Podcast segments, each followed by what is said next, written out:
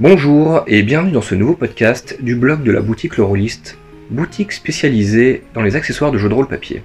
Aujourd'hui, nous allons nous intéresser à comment améliorer son improvisation en 9 points. Mettez-vous à l'aise, c'est parti. Très souvent, lorsqu'on souhaite se lancer en tant que meneur de jeu, on a plein d'appréhensions.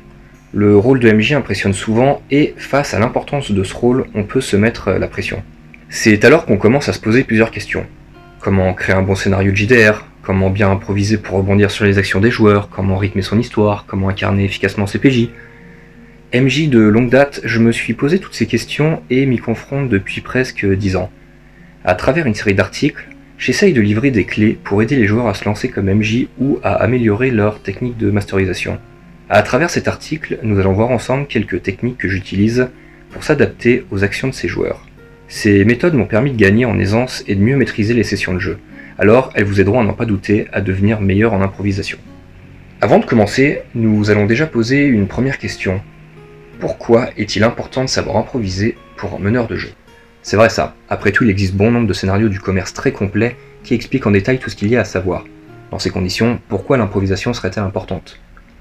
Pour la simple et bonne raison que, aussi complet un scénario soit-il, jamais il ne pourra couvrir le champ des possibles, et croyez-moi avec vos joueurs, il est très très vaste. Être à l'aise en improvisation, c'est être capable de créer sur le pouce des histoires cohérentes, pouvoir réagir aux propositions de ses joueurs, avec ça fini les moments d'hésitation ou de panique face à des situations imprévues. Ça vous permet aussi de créer des dialogues intéressants entre vos PNJ et vos joueurs, mais aussi d'aborder vos sessions de jeu de façon beaucoup plus sereine. Avec ça, vous n'avez plus besoin d'anticiper toutes les réactions possibles. Nous allons maintenant aborder les techniques pour améliorer son improvisation. Donc, je pense qu'on l'a compris, euh, la capacité à s'adapter et à rebondir est vraiment importante pour le MJ. Cependant, il faut maintenant passer à l'action. Sur le papier, c'est simple, mais dans les faits, c'est pas si évident. Après tout, chacun est différent et certaines personnes sont beaucoup plus à l'aise que d'autres. Voici donc quelques techniques à mettre en œuvre pour mieux improviser tout en faisant en sorte que tous les joueurs passent un bon moment autour de la table. Conseil numéro 1, inspirez-vous des histoires ou des personnages que vous connaissez. Les livres, les films, les séries et les bandes dessinées sont autant d'inspirations qui peuvent vous servir dans vos parties de jeux de rôle. N'ayez pas honte de piocher des idées dans des œuvres que vous connaissez, pensez juste à les adapter à votre histoire. Conseil numéro 2. Acceptez les idées des joueurs et intégrez-les dans l'histoire. Après tout, vous aurez beau avoir prévu tous les scénarios possibles pour résoudre un problème, vos joueurs trouveront toujours des solutions inattendues. Une première technique pour faciliter votre adaptabilité consiste à accepter les idées des joueurs et à ne pas dire non. Il s'agit même là d'une des premières règles du tas d'improvisation. En disant non catégoriquement à leurs propositions, vous risquez de les voir se sentir comme des spectateurs de la partie. Ils vont avoir l'impression que vous n'êtes pas réellement intéressé par ce qu'ils tentent de faire et donc de ne pas avoir d'impact sur le scénario. Si leurs idées semblent être ridicules de votre point de vue, à ce compte-là, il est plus judicieux de dire oui mais ou simplement de leur faire assumer les conséquences de leurs actes. De cette manière, vous incorporez leurs idées tout y en apportant votre touche. En résumé, faut pas voir leur proposition aussi farfelue vous semble-t-elle comme une rupture du scénario, mais plutôt comme une personnalisation de celui-ci. Finalement, ce sont ces touches qui vont pimenter vos parties et les rendre vraiment mémorables pour vous et pour vos joueurs.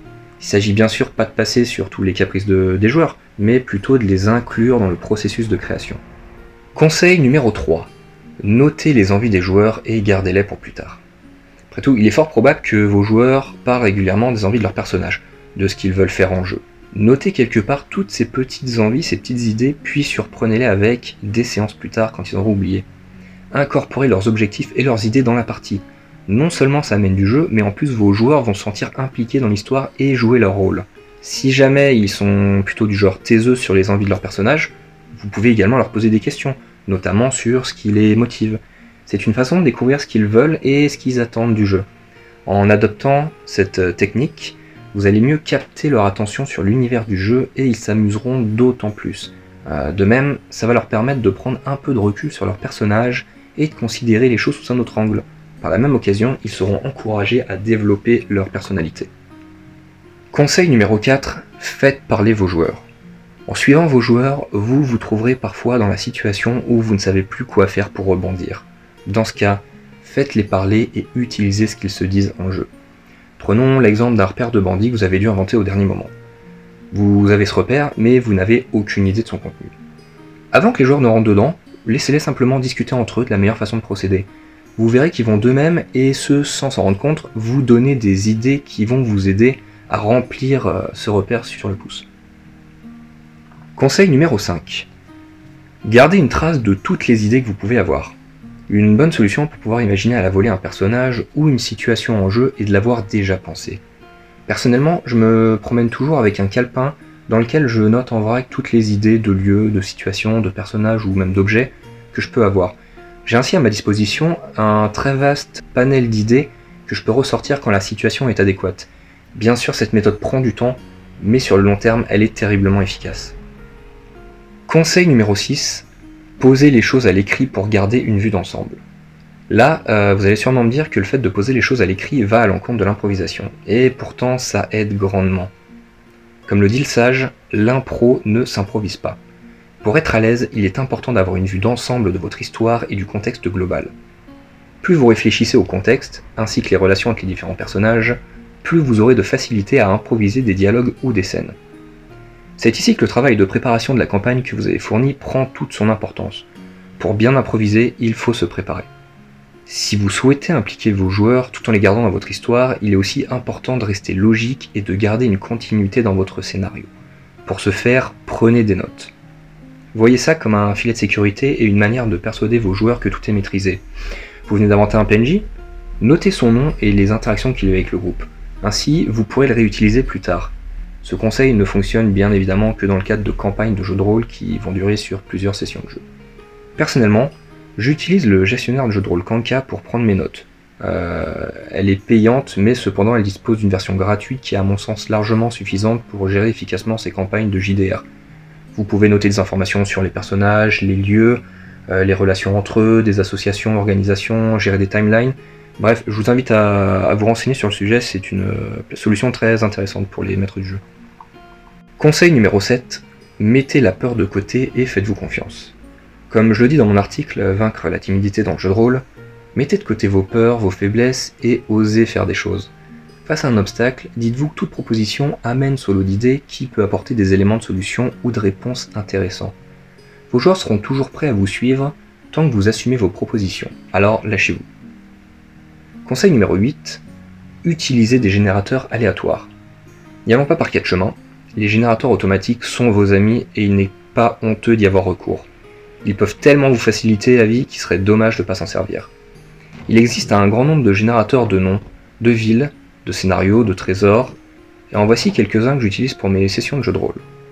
Le premier est un générateur multitâche qui s'appelle Génération JDR, qui va vous permettre de créer à la volée des noms de personnages, des donjons, des trésors, différents lieux et un tas d'autres choses. Dans le même style, mais en anglais, nous avons donjon.bin qui permet aussi de générer plein de choses à la volée qui peuvent être utiles pour euh, les maîtres du jeu. Le troisième outil se nomme Watabu. C'est un site internet qui va vous permettre de générer à la volée des cartes. Des cartes de ville, des cartes de pays, de régions, de bourgades, le tout en quelques clics. Le dernier est un grand classique dans la génération de noms. Il s'agit du site internet Fantasy Name Generator qui va vous permettre de créer des noms pour euh, un grand nombre de races, d'espèces, de nationalités, etc. Conseil numéro 9, gardez le contrôle. On ne le répétera jamais assez, ne pas dire non aux joueurs et aller dans le sens de leurs envies ne veut pas dire que vous devez perdre le contrôle. Si vous avez prévu un scénario avec des points de passage clés, adaptez-vous, mais tâchez de rester sur les rails. Comme je le dis dans l'article Comment écrire un scénario de jeu de rôle, n'hésitez pas à déplacer les lieux ou les personnages non joueurs importants afin que les héros de vos joueurs aillent là où vous voulez qu'ils aillent. Voilà qui conclut ce podcast sur l'improvisation dans le jeu de rôle. Vous avez maintenant des techniques efficaces pour être meilleur en improvisation. Si je devais résumer euh, tout ça en quelques points, je dirais que pour vous améliorer, il vous faut vous inspirer des histoires ou des personnages que vous connaissez, accepter les idées des joueurs et les intégrer dans l'histoire, noter les envies des joueurs et les garder pour plus tard, faire parler vos joueurs, Gardez une trace de toutes les idées que vous pouvez avoir, posez les choses à l'écrit pour garder une vue d'ensemble, mettre la peur de côté et vous faire confiance, utiliser des générateurs aléatoires et enfin garder le contrôle. Si vous êtes débutant, euh, n'hésitez pas à vous lancer dans la masterisation, à proposer à vos amis ou à votre famille de jouer avec vous. La peur de faire des erreurs ne doit pas être un frein à votre envie de vous lancer. Qui sait, vous loupez peut-être une grande vocation en vous mettant vous-même des barrières.